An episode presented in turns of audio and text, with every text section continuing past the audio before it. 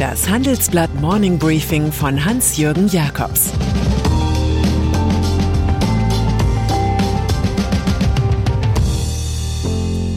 Guten Morgen allerseits.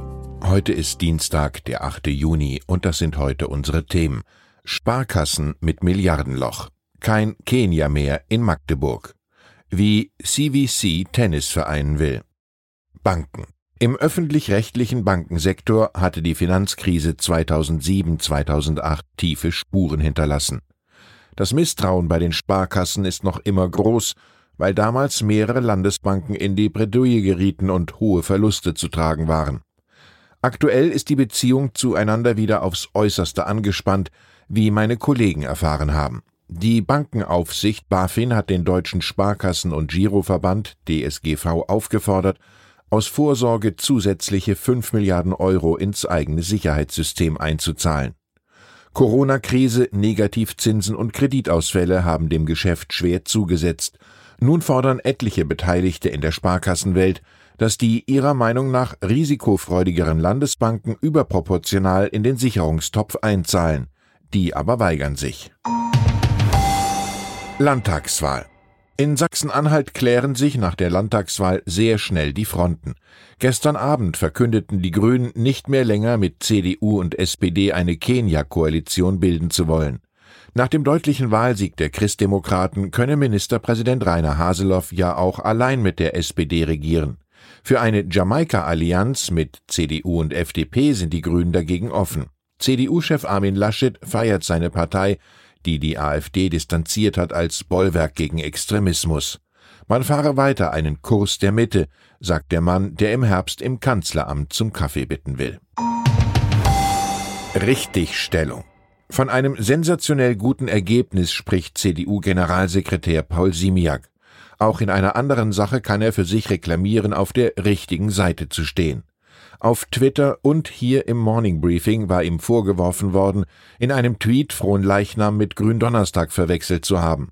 Dieser Vorwurf führt in die Irre. Tatsächlich gedenken Christen am Gründonnerstag des letzten Abendmahls Jesu mit seinen Jüngern und feiern das dann am Frohen Leichnam nach, so wie es Ziemiak dargestellt hat. Danke noch einmal den Leserinnen und Lesern, die mich darauf hingewiesen haben. David Hasselhoff im Landtagswahlkampf in Sachsen-Anhalt machten Spaßgeister wie Harald Schmidt einen naheliegenden Namenswitz rund um Ministerpräsident Haseloff. Man brachte den CDU-Politiker mit US-Schauspieler David Hasselhoff in Verbindung. Nun tritt The Hoff tatsächlich auf die deutsche Bühne als Attraktion für eine neue Impfkampagne des Bundesgesundheitsministeriums. Unter Hashtag Ärmelhoch wirbt er dafür, sich impfen zu lassen. Hasselhoff ist als Schauspieler in Baywatch und Knight Rider bekannt geworden, sang den Hit Looking for Freedom und wirkt in der neuen RTL-Serie The Network mit. Optimismus. Äußerst positive Zukunftsgedanken hat Asoka Wörmann, Chef der Fondsgesellschaft DWS Optimist. Er sieht den DAX bald schon bei rund 20.000 Punkten, aktuell knapp 15.700. Im Handelsblattgespräch sagt er zum Beispiel über die Weltwirtschaft, ökonomisch wird es sicher noch zwei Jahre dauern, bis wir die Rückschläge aus der Pandemie wieder aufgeholt haben. Covid hat Asien einen Vorsprung verschafft, vor allem China ist durch seinen rigiden Umgang mit der Pandemie schnell wieder auf die Füße gekommen. Peter Ustinov wusste zur Zukunft, jetzt sind die guten alten Zeiten, nach denen wir uns in zehn Jahren zurücksehnen. Gipfeltreffen die Digitalisierung von Staat und Verwaltung überfordert zuweilen selbst die innovativsten Akteure der öffentlichen Hand. Gleichzeitig entsteht gerade eine europäische Szene der Government Technology GovTech, die innovative Lösungen für Behörden entwickelt. Das Handelsblatt bringt am Donnerstag auf dem GovTech-Gipfel Entscheiderinnen und Entscheider zusammen und stellt die besten technologischen Innovationen für Staat und Verwaltung vor. Zu erleben sind Top-Politiker wie Olaf Scholz und Robert Habeck, aber auch Taiwans Digitalministerin Audrey Tang und Sim Sikut, Government CIO aus Estland. Sie können sich online anmelden. Für Mitarbeiter von Start-ups und Behörden ist die Teilnahme kostenfrei.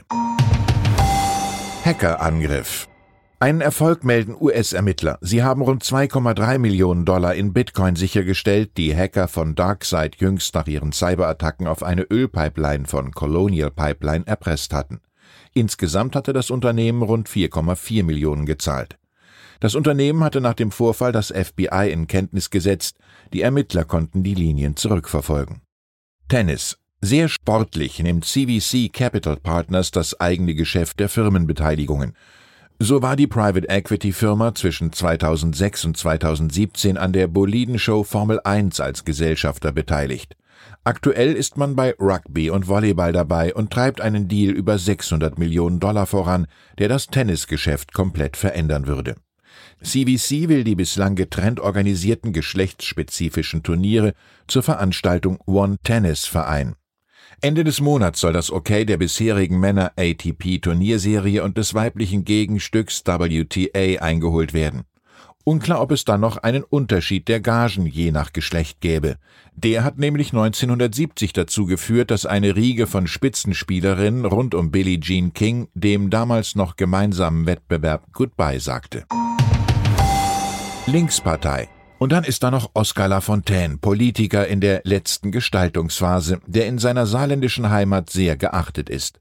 Als Fraktionschef der Linkspartei im Landtag hat der 77-Jährige nun ein ungewöhnliches Manöver angezettelt und die Wähler aufgefordert, bei der Bundestagswahl im September auf gar keinen Fall die Zweitstimme den Linken, also seiner Partei, zu geben. Auf einer Saarmitgliederversammlung hatte jüngst eine Mehrheit den Kandidaten Thomas Lutze gegen Lafontaines Willen zum Spitzenkandidaten für die Bundestagswahl bestimmt.